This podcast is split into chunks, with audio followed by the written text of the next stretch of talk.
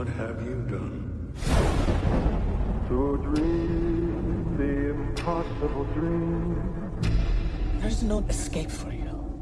What way both of you think John Wick 3rd is going to surpass the expectations and the standards from the previous movies? You know, as a fan of the first two Yeah. films and having been in the third one and having seen it on the big screen, I can say that it is bigger, badder, better than the first two. You know, this film elevates every genre that it participates in, whether it's the action, um, the drama, there's also comedy, you know, there's more locations in this film. And this film really delves deeper into the mythology and the philosophy around John Wick. And as the poster says, every action has consequences. That's right.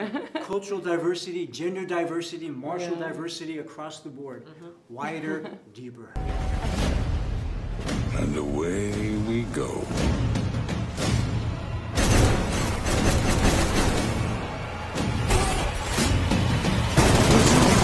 Guys give us some insight of what was like to film the incredible stunts and the different action sequences? Uh, for example, the finale fight scene took us about a month to film. And we didn't shoot consecutive days, uh, thank goodness, because it gave us time to rest. Uh, you know, we started and then we do some other scenes and come back to it. But it was very intense, and uh, the set you'll see when you watch the movie is different from anything I've ever seen in my life.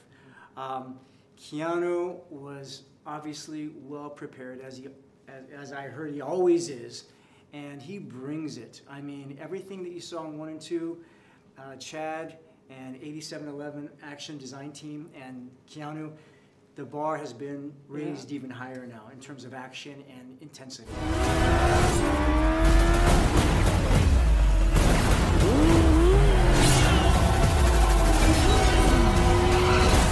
And in terms of cinematic aspiration, it was a global adventure. Mm-hmm. Can you guys describe what was like to film in different locations and how was the logistic process?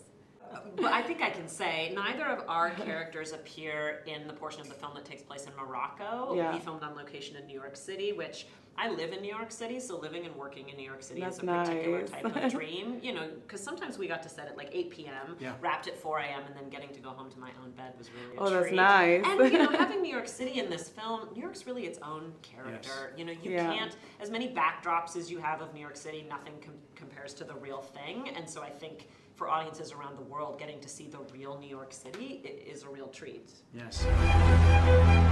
You think you can take John Wick? You've got a nasty surprise coming. And what is the main task for Zero and the adjudicator? Mm. Well, so the character I play, the adjudicator, is an Yeah. emissary of the High Table, which, um, as we learned in the first two films, is this like shadowy international Yeah. assassins guild. And so the adjudicator's job is to adjudicate, and they play a really crucial role in what happens to John Wick in this film, um, assisted by the character of Zero, Hi. played by Mark, who self-described uh, Shinobi Ninja Warrior. Shinobi Ninja Warrior. And the adjudicator gives uh, Zero the opportunity to rejoin the uh, International Assassins Guild if he completes his task. If If. If. Big if. if. Big if. I've been looking forward to meeting you for a long time. And so far, you haven't disappointed. and while filming, what is more exhausting, the emotional or the physical challenges?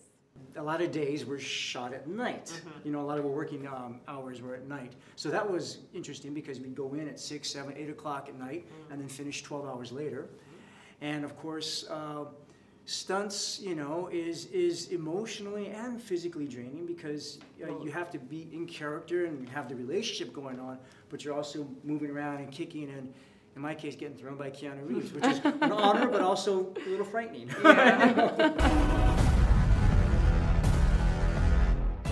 All of this for what? Because of a puppy? Wasn't just a puppy.